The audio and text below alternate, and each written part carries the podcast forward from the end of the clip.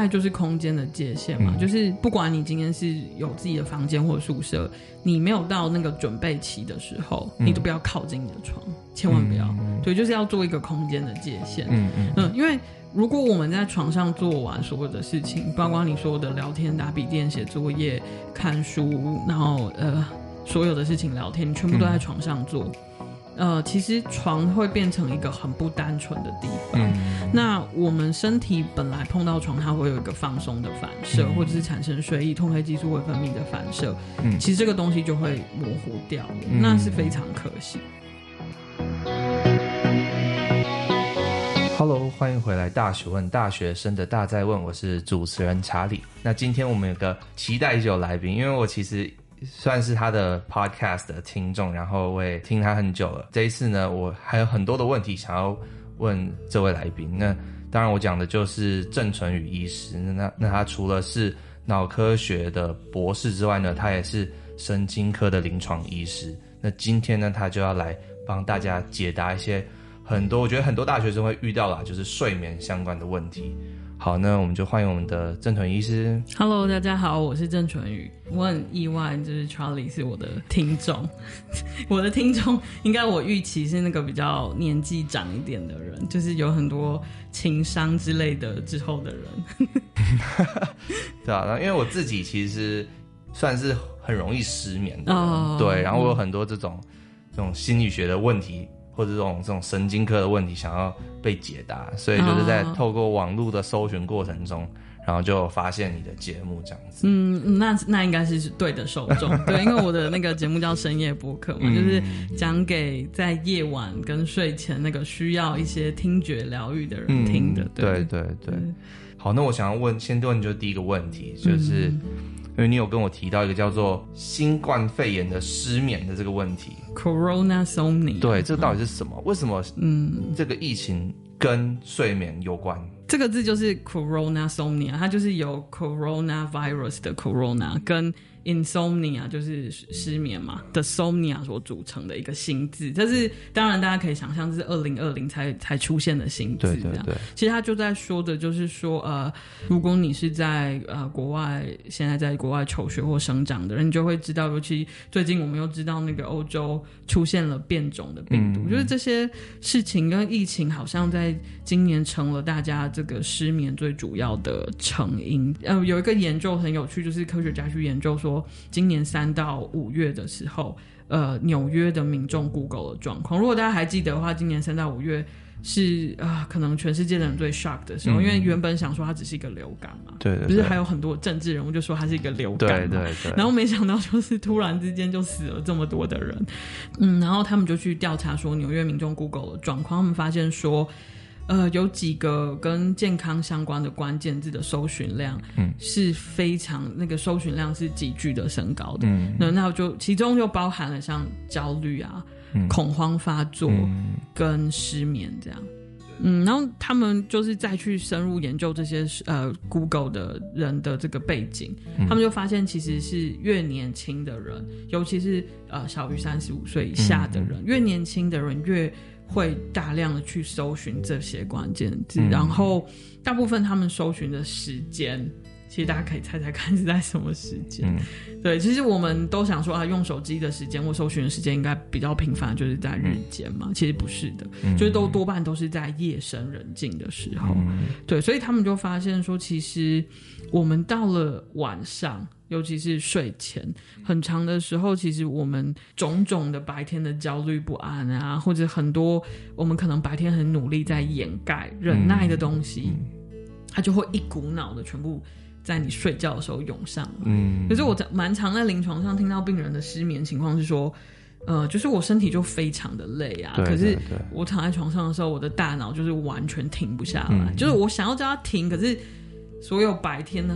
很多的人说话的这些这些话语啊，很多的事情，怎么好像就是就是一股脑就一直置入到我的脑海里，这样。嗯、那当然，这样的情况其实就会变成你非常的难以入睡。这样对，真的，嗯、我觉得你有完全说中我的 内心话，嗯、因为真的有时候晚上就回到宿舍，然后躺躺上床的时候，白天所有的思考的东西，然后就突然。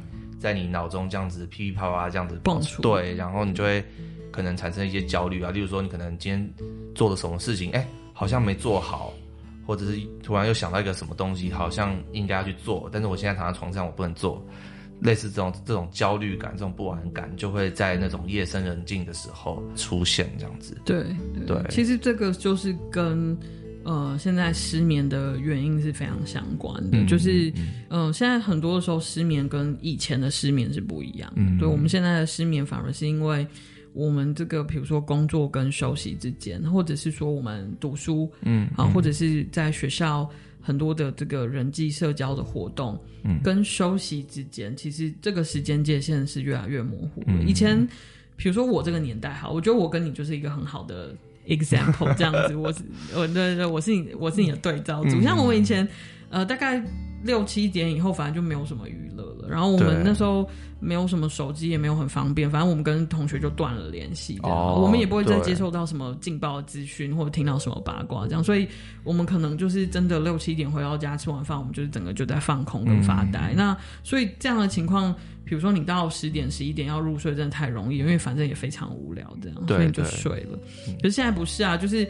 其实所有精彩的事情都是在六七点之后才发生。真的，真的，真的。你看社群的活动也是啊，对不对？然后。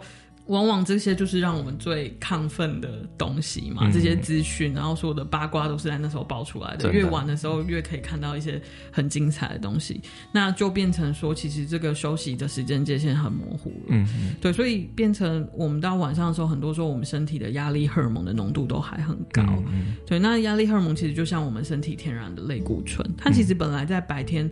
如果正常分泌，它会让我们是很有精神的，嗯，嗯，就是让我们专注、有战斗力这样。嗯、比如说，我们两个现在可能身上的压力荷尔蒙就很高涨这样，嗯、呃，但是如果它在夜间很高涨，就很不妙啊。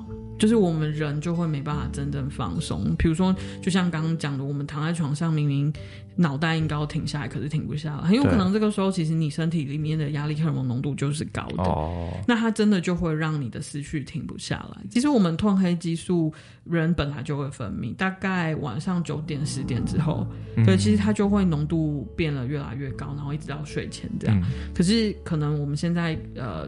视觉刺激太多嘛，嗯、所以很多的光照下去之后，褪黑激素它自然受到这个生理的反应，嗯，它就浓度就会下降。那我觉得我想问的就是，到底什么样的东西才叫做睡好？像我听过啊，就是可能有些人睡呃五个小时、四个小时，哎、欸、也很 OK 啊，嗯、对不对啊？有些人睡。可能要十个小时，像我觉得我就比较像这种，就是要睡很久，我才会觉得啊，睡好睡饱或睡好了。嗯，嗯对，我觉得这可能时间上也许不是对我来说不是那么绝对的因素，嗯、应该是有其他的因素在主导，说什么叫做睡好。其实以睡眠时长来说，它就是一个中型曲线的分布嘛，嗯、就是。中间值、平均值，大部分的人都是这样。那有一些人的需求就比较少，有些人需求就比较差。嗯嗯、那我其实可以跟你 high high five。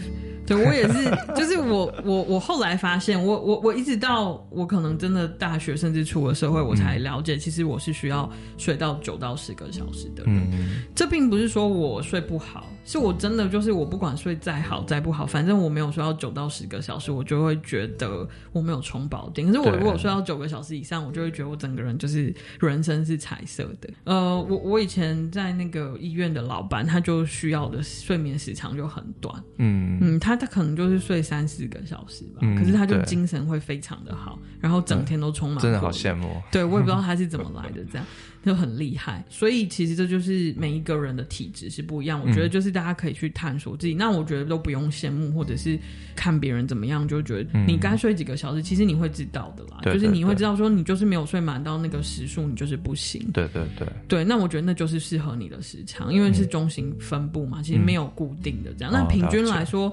最长大家的建议就是七到九。嗯嗯嗯，不管是甚至是现在很多科学研究有知道，就是你尽管是六十五岁了，嗯，其实你顶至少至少你其实还是会需要到六到七个小时的睡眠，哦、其实是最适当的。嗯、那呃，很多研究就是说，你睡得太短或睡得太长，嗯、其实都会跟呃一些心脏病啊、中风等等一些致命的疾病，其实那个风险是相关的。这样，当然就是你刚刚有提到说，除了时长之外，嗯，其实就是深浅眠的问题啦。就是说，你虽然有睡那么久，可是如果你都是浅眠，就是你可能中间就是都梦很多啊，然后甚至有些人就是做噩梦嘛。其实我们呃每一个晚上至少都会陷入深眠，大概呃三到四次这样。如果浅眠的话，等于你没有深眠的时候，其实你对很多深睡眠的功能就会失去。嗯，呃，大家比较知道就是说睡眠对记忆力吧，啊是其实很重要的。对对对，我不我不知道大家应该知道，就是你如果长期睡不好的时候，或你长期熬夜的时候，你会发现你自己的脑袋真的是很像宕机的，对，没错，没错，就是很钝嘛。那那这个是很明确的，就是专注记忆跟思考理解力。嗯，那再来就是说，其实像免疫功能也是。哦，其实我会发现，我很多失眠的病人，他们都过敏的非常厉害。嗯，对，那过敏其实就跟免疫功能有关嘛，嗯，所以。皮肤的过敏啊，或者是说那个季节一改变，就非常容易咳嗽、打喷嚏、鼻塞、流鼻水等等的这些这样。嗯、那过敏都治不好的人，其实有些人是因为他长期睡不好。嗯嗯，对，那那就那就更不用提可能比较毒的细菌跟病毒吧。对对，就是我们比如说感冒或流感，甚至肺炎病毒，嗯、反正呃这些病毒，当然你如果是长期睡不好的人，你可能免疫力就。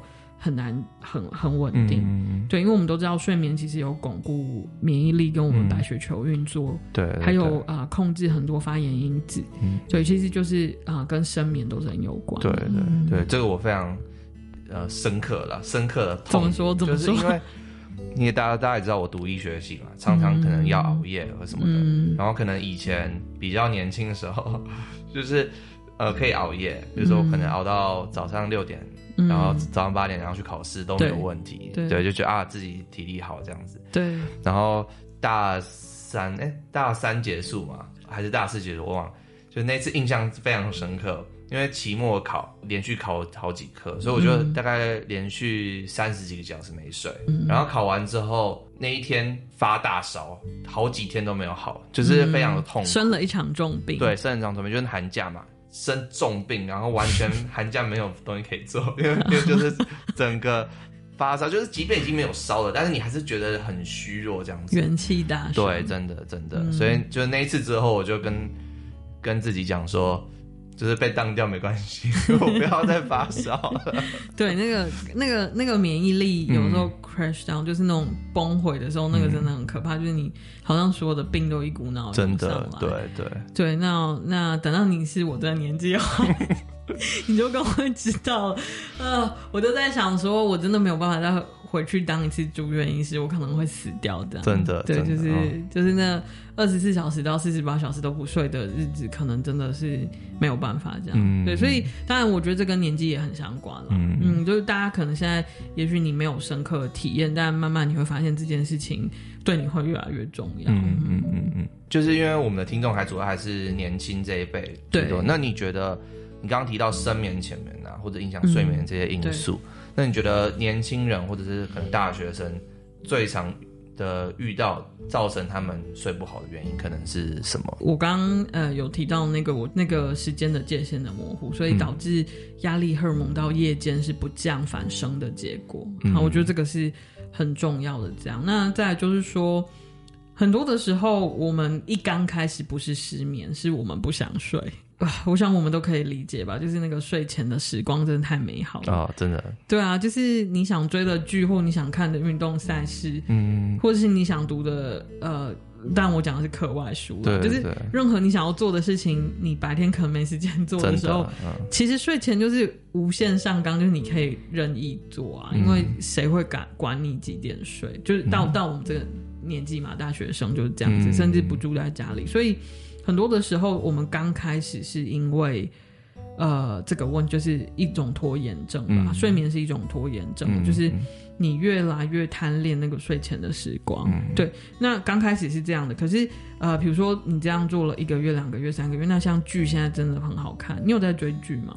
我自己没有啊。好好好，我劝你不要踏入这个追剧的世界，真的是非常可怕。欸、我真的是故意不追嘞，因为我知道追就没完没了。就像那种 Netflix，我都不订阅，因为不行，我觉得我不行。嗯，好，我就是受害者这样子。因为现在的剧，我说真的，真的是蛮好看的，嗯、就是很多的美剧、韩剧、日剧，嗯、反正。那现在就是因为，其实你一集一集已经不像以前，就是时间到电视就不会播下一集嘛。嗯、现在根本没有这种事情。然后你这一部追完，你还有别部可以追，这样子，嗯、那都很好看。所以变成那个东西很容易上瘾啦。我是说真的，对。嗯、那我我曾经也掉入过这个陷阱，然后就很要自制力这样，所以。呃，我觉得这个上瘾的拖延症也是现在失眠很大的原因。你这样做可能一天两天没有关系，但是有的时候它因为上瘾了，所以你可能变成是两个月、三个月都是这样。到了有一天，你真的觉得你的人生已经快毁掉，你不行再这样了，或者是你要考试了，或者是干嘛？你有一个很大的 project，你觉得你不能再这样子日夜颠倒下去了。可是。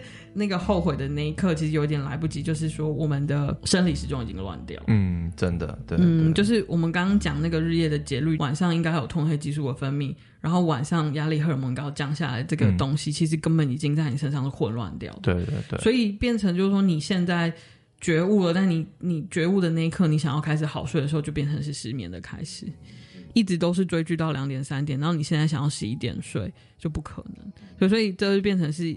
一个很大失眠的原因的来源是这个，对，对，嗯、我觉得你讲的应该是大部分人的问题啦。对，就是除了应该是我自己问题，我看室友应该大家应该是类似的问题。对，因为我自己也曾经这样过，所以我、嗯、那我我临床上大部分的病人也是这样，所以现在临床上我会觉得失眠已经不是老年人的专利了啊。其实真的，我就是门诊的病人的那个趋势就是年轻化的趋势了，二十几岁的呃病人是非常的多。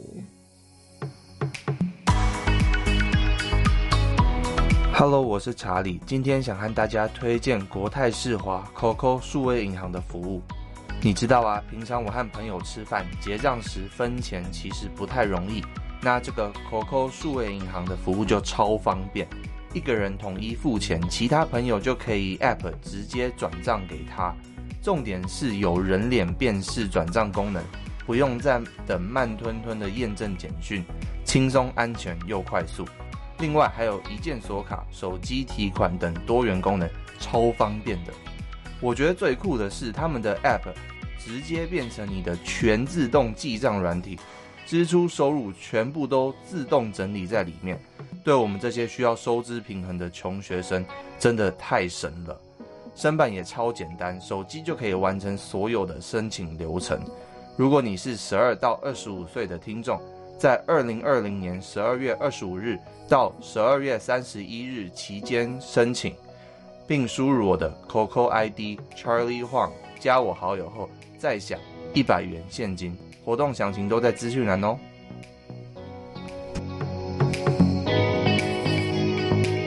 对，那既然我们知道了这些常见的问题，那就是进入要怎么去解决。所以，就医师这边有没有什么建议可以给大家，让大家有一夜的好眠？嗯，就是很重要的一个原则跟口诀，就是把时间界限跟空间界限画出来。嗯，那时间界限其实就延续我们刚刚讲的，既然我们现在时间界限因为所有东西的方便性。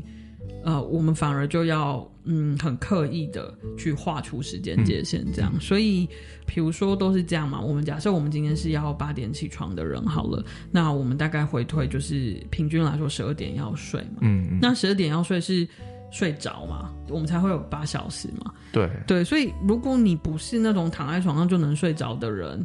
你可能就不能想说你十二点才要上床，嗯，对，嗯，那这时候很重要的睡眠仪式就是我们说的 bedtime routine，就是说你要有一个睡眠准备期。哦，对，那这个是要很刻意的拉出来的，嗯嗯，就是你假设是十二点要睡着的话，你可能大概前半小时到一小时就要做准备，嗯，对，就大家很难想象说为什么睡还要准备这样，对对，可是其实这就是现在啊、呃、睡好一个很重要的观念，这样，嗯，嗯。那在这段时间。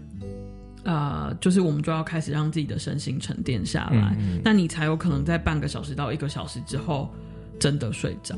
Bedtime routine 是要有什么元素在里面、嗯、比较好？嗯，对，我我觉得很重要的话就是，呃，这个是准备期，就是第一个光线的问题，嗯、就是要避光。哦，对，其实我会建议大家，不管是回到家里或回到宿舍，其实晚上我就建议大家都是开自己的小灯就好，嗯、不要有那个大的日光灯。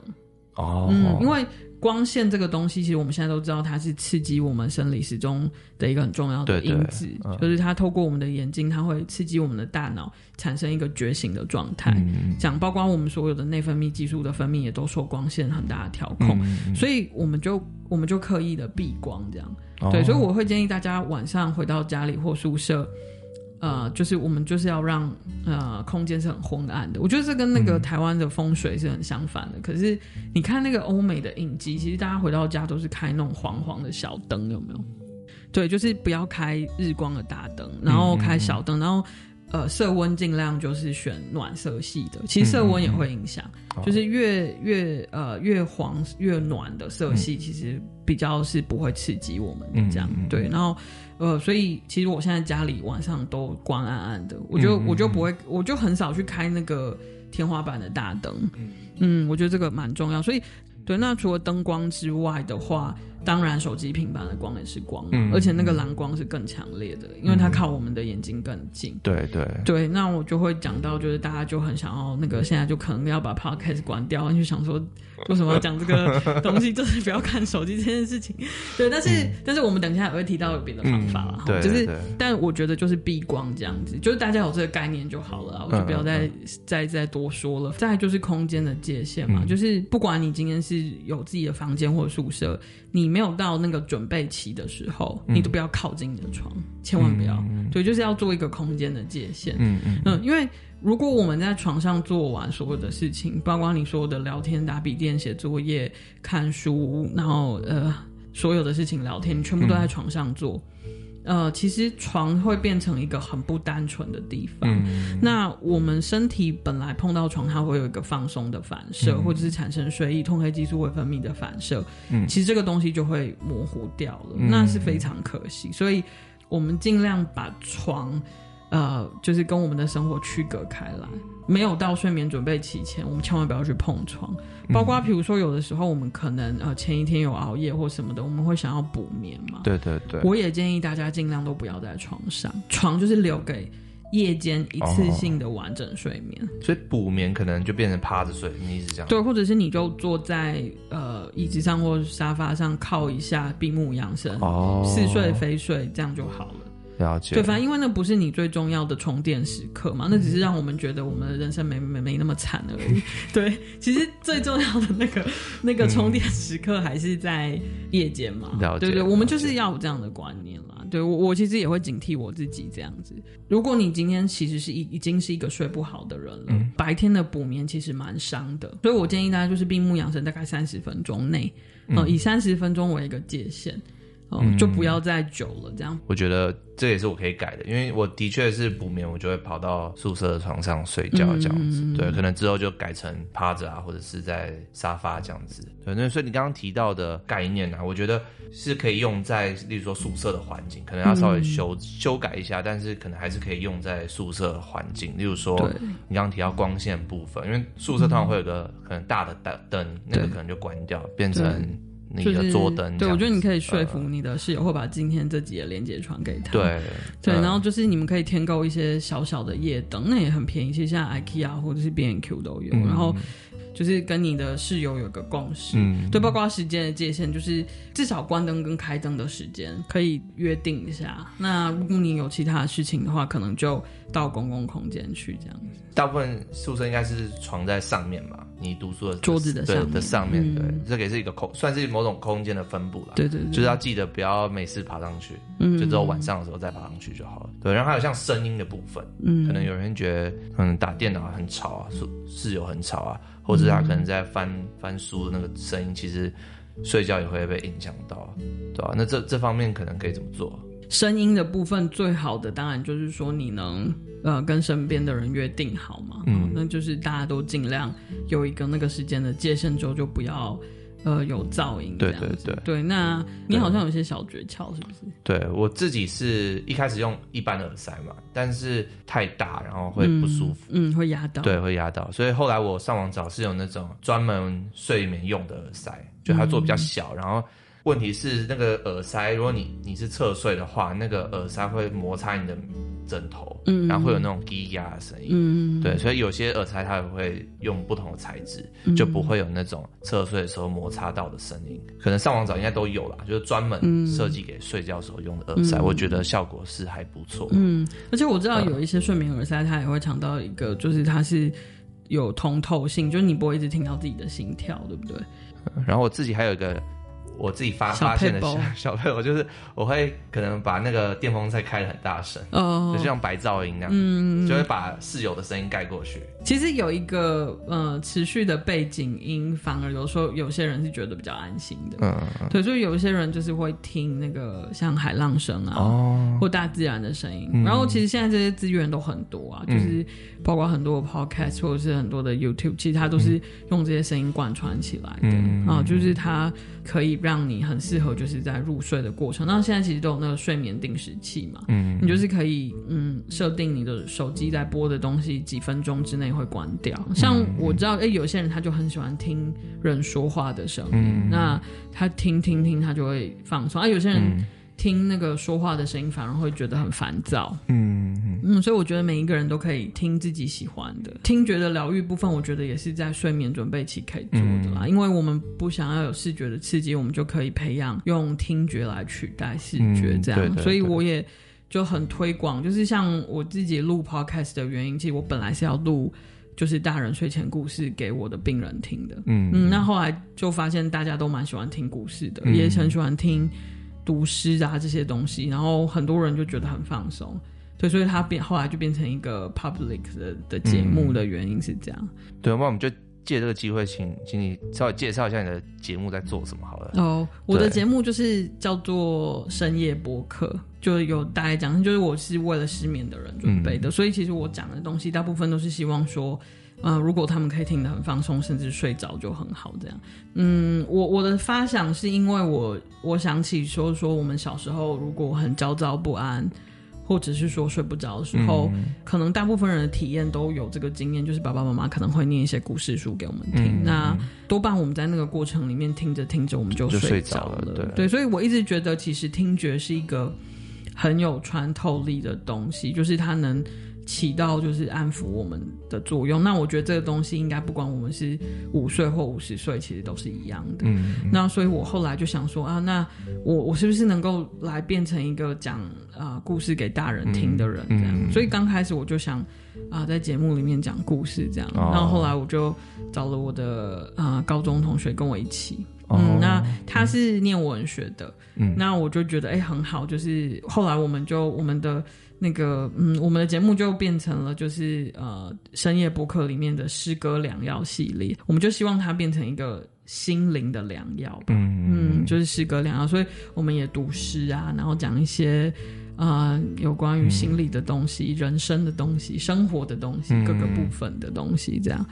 嗯，对对对，蛮推荐的，我自己也听，我觉得就是还蛮疗疗愈身心的感觉这样子。嗯、那说到疗疗愈身心，我其实。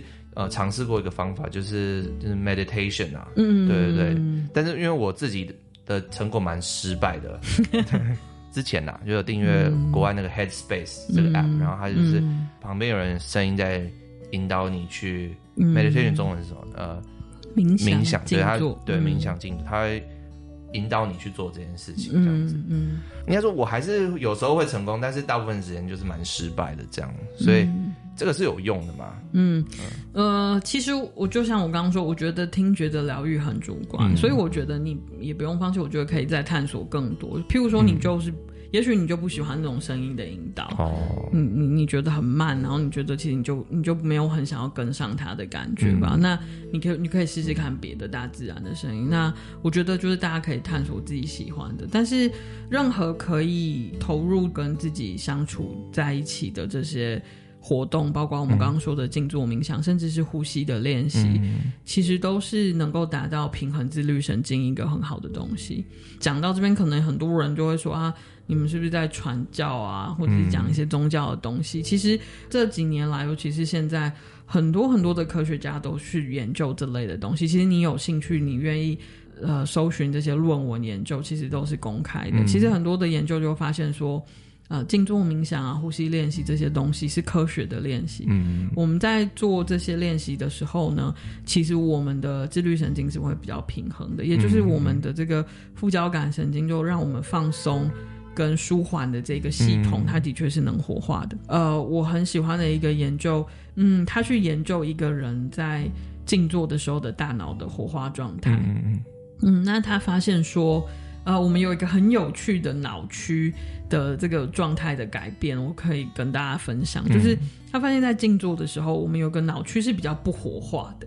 那那个脑区是什么脑区？就是我们负责对时间还有空间感觉的分别跟认知的那个脑区。嗯嗯，他在静坐的时候反而是淡化消融的。嗯嗯，我不知道大家能不能想象这件事情是能够抗焦虑的、跟放松的。为什么当？时间的感觉比较消弭的时候，嗯、其实我们不会总是默默的感觉，好像外面的人事物的变迁是非常快速的。嗯，然后我们总是好像被什么东西追着跑，很多东西我们都来不及做，或是做不完，或是有好多东西想做，可是都没有时间做。那那种压得喘不过气来的那种时间的压迫感，我觉得其实是造成我们现在很多时候焦虑的来源。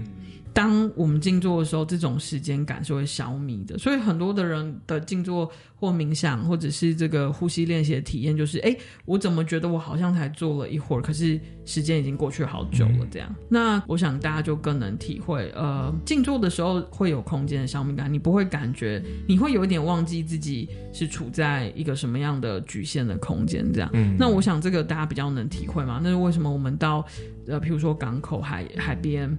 或是草原，那个呃景色是无边无际的时候，没有空间界限的时候，我们心其实通常都是舒坦。哦，了解。嗯，那其实静坐的确也会有这样的效果。哦，所以这这个活动，我觉得蛮建议大家可以试试看。那当然方法很多元啦，哈，也有很多引导的方法。这样，嗯，那呼吸练习的部分，如果大家想要诶有一点呼吸练习或者是这种冥想的体验，呃，不知道刚开始要怎么做的话，其实也可以。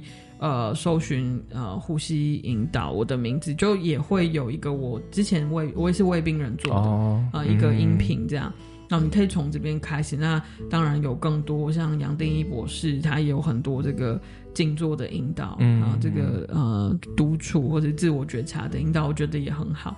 好，每一个人可以找到自己喜欢的。可是啊、呃，我是觉得我有一个很重要的观念，就是我们想要晚上好睡，其实。为什么讲到这个？就是心安的练习是必要的。嗯、如果一个人心不安定，你怎么努力的练习，可能你都很难睡得好。嗯，所以我觉得反而我们是不是可以鼓励大家有更多的时间可以投入这个心安的练习？那他不为了什么？他只是为了让我们可以一夜好眠而已。我之前就是看了蛮多的这个论文，然后就是觉得哦，这个冥想的练习是蛮有。帮助的，嗯、对，就是有科学的，所以你有去查证过？对，就是，所以我才开始做这样的练习。然后，嗯、对，虽然可能成果不是那么理想，但的确每一个人适合的情况不太一样。对，那我自己是相信科学啦，所以我觉得，即便我不适合，但是很多人应该是蛮适合的。嗯，对。然后我也觉得，就是刚刚你提到的，就去宗教化的这个想法也是蛮重要的。对，因为。像是其实像 Headspace，我刚刚提到那个，它对，它是一个去宗教化的产品，就是那个创办人他其实是去西藏跟那些僧人去学习冥想的技巧，对，对，但他回到美国之后，他把这一套他他把宗教的部分拿掉了，嗯，然后变成一套就是冥单纯是冥想的产品，然后在美国就是呃还蛮红的，受欢迎，对，受欢迎这样子。对，然后，但是我觉得，其实虽然冥想可能是一个比较东方传出去的东西，但是感觉现在好像在西方相对蛮比较盛行一点。对啊，而且像我知道的，就是像在西谷有非常非常多大型的企业，包括 Google，、嗯、其实他们现在，呃，整个企业里面最核心的一个地点，通常都还是所谓的静坐室跟冥想室，他们会有这一个空间，嗯、然后他们甚至会有固定这样子的老师跟课程。哦、那他们这个完全是去宗教化，这是没有宗教的问题的。对对对，那他们这样做的目的是，呃，他们发现长期的有这个练习跟让员工有培养这样的习惯之后，他们觉得大家的工作效率，嗯嗯，跟这个工作的表现。对，对，还有很多这个情绪的表现都是进步的，嗯，对，所以他们后来觉得这个是一个捷径啦，就是你要怎么样、嗯、呃让自己能够觉醒的状态，大脑觉醒状态是更好的。他们后来就哎发现导入这个东西是很好的，哦、了解。呃，我觉得也不也不强迫大家接受，可是我觉得如果你有兴趣，你可以去查证。对，你确实这个东西是不是我们说的这样子？嗯，对对对。好，我分享个故事，就是我之前有跟基督教的同学，就是讲到说冥想练习，然后他就立刻说不要，我就觉得蛮可惜的。他也是学医学的，就他应该也知道这些证据，对，他也知道这些资源怎么找，对。但是呢，就是被这样宗教的这个框架对框架架住，我就会觉得蛮可惜，所以还蛮。呃，鼓励大家可以去试试尝试看看。嗯，还有一个我比较想要问的是，嗯，可能物质的部分，嗯，像是影响睡眠，像呃酒精，嗯，对，酒精的话，它是怎么去影响我们睡眠？因为我知道。有些大学生会喝酒嘛，嗯、对，会就是开心嘛，这这样都没有问题。嗯、但是是不是就会影响睡眠的部分？嗯、我会关注这个议题，其实是因为我的呃，我在临床上很多失眠的病人来找我的时候，我慢慢发现，呃，蛮多人都会合并一个现象，就是这个酒精成瘾。哦，所以我后来才很真切的体悟到，在台湾有非常多的人为了睡好，嗯，其实变成长期是。仰赖酒精的帮忙，这样，嗯、那很多的人觉得说啊，我喝酒，反正我就是昏昏沉沉的放松，嗯、我就可以好入睡。这个的确是啦，嗯、但是就是呃后半期的睡眠，其实我们刚刚讲很多这个睡眠的好处，或者是一夜好眠的定义，其实我们就有提到深眠。对，对，对，哦，那其实酒精会让我们后半夜的深眠变得很糟糕，就是。嗯我们会比较多半都是在处在浅眠的状态，嗯、那包括很多人就是后半夜的梦就特别多，嗯、那甚至很多人就会呃频尿，一直起来上厕所，嗯、啊，因为其实这个酒精也促进循环嘛，那有可能会利尿，好、啊，那所以其实就是呃，我想偶尔小酌真的是没有关系的，嗯、但是如果呃你有睡眠的问题的话，就尽量不要用呃喝酒来帮助自己入睡。那因为酒精也会有这个成瘾跟耐受性的问题，嗯、就是你会可能会需要越喝越多，嗯，你才可以达到一样的效果嘛。嗯，对。那除了酒精之外，应该可能是属于呃安眠的药物部分，嗯，对。那这个部分可能有什么疑虑？嗯、我自己讲，我自己国考那段时间，有时候压力太大，嗯，可能睡不太好，然后我就去买那种可能有抗组织胺的、嗯、的药物，然后因为我知道这个是可以。就我也不太确定他是不是专门为睡眠的，嗯、但我知道抗组织胺药物会想睡嘛，嗯、所以我就吃这些东西，然后可以帮助自己睡。对，对，那这样是 OK 的吗？还是其实？不好，这样。比如说那个日本的好睡的药啊，就开架式或药局都可以买得到的。嗯、其实大部分里面就是会有抗组织胺这个成分，这样。比、嗯、如说像这种药，或者是说褪黑激素，嗯，好，虽然在台湾不合法，但有很多的方法或者是 App 可以买到嘛。嗯、那嗯，这些方法其实大家在。